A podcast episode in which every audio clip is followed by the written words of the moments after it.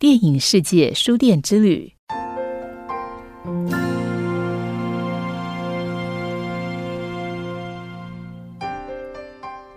若是有机会与未来那个他相遇，你会希望在哪里遇见他呢？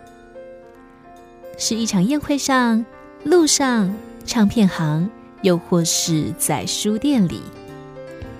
这次的电影世界书店之旅，我们来到了美国的第五大道上，跟着年轻时的劳勃·迪尼洛、梅丽史翠普这两大好莱坞巨星一同坠入情网。《坠入情网》是一部一九八四年上映的老电影，由乌鲁葛斯巴导演跟普利兹文学奖得主麦克·克里斯多佛所编写的第一部电影剧本。这是一部冲破当时保守年代下充满社会议题的电影。男女主角因为在书店中的相遇，在朝夕相处下发生一连串无法收拾的故事。全剧以淡淡的浪漫情怀，还有男女主角细腻的表情，以及意在言外的对白，来营造整部电影抒情的气氛。剧情总能令人深刻的感受到男女主角这无望的恋情与满满的无奈感。然而，在电影之外，这家让男女主角从一开始相遇到后来结局时重逢的书店是真实存在的。它正是位在美国第五大道上的里佐里书店。这是一家一九二九年诞生于意大利的出版社，以出版艺术、设计、建筑和时尚类图书闻名。它就像是出版业界中的高端精品，每本书从用纸的精致到封面内页都精心的设计。一九六四年，他来到了美国纽约，开启了第一家书店，继承精致又华丽的意大利血统。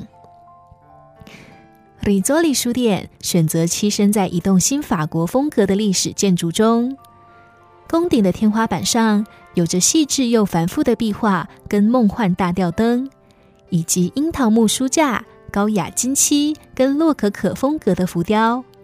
整家书店像专属于书本的殿堂般堂皇。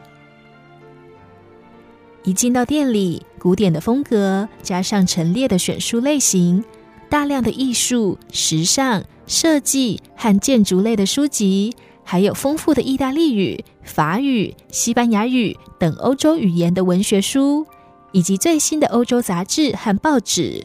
Rizzoli 书店可说是满足了美国纽约客们对欧洲文化情节与艺术的推崇。整间店除了弥漫旧世界的气氛，还有着当时黄金时代绮丽的旧梦。只要从进入优雅拱门的开始，就有股魔力，会让人慢下来，任时间在此静止凝固。然而，书店的经营是有大起大落的。曾经风光一时的里佐里书店，因为房地产商而被迫搬迁。于是他们搬了一次家，在重新开业的那一晚，里佐里书店来了数以百计的读者以及知名作家跟名流，再次欢迎他新开业。不过，又在搬迁的二十几年之后，书店再次面临了相同的问题。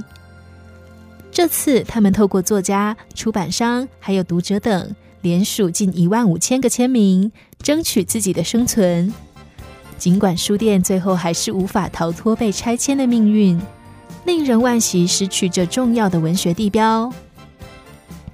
但里佐利书店并没有放弃，他再次找到新家，来到百老汇的大道上再次开业，让自己不再是曾经。更是纽约未来重要的文学地标，期待与全世界的作者和读者相遇。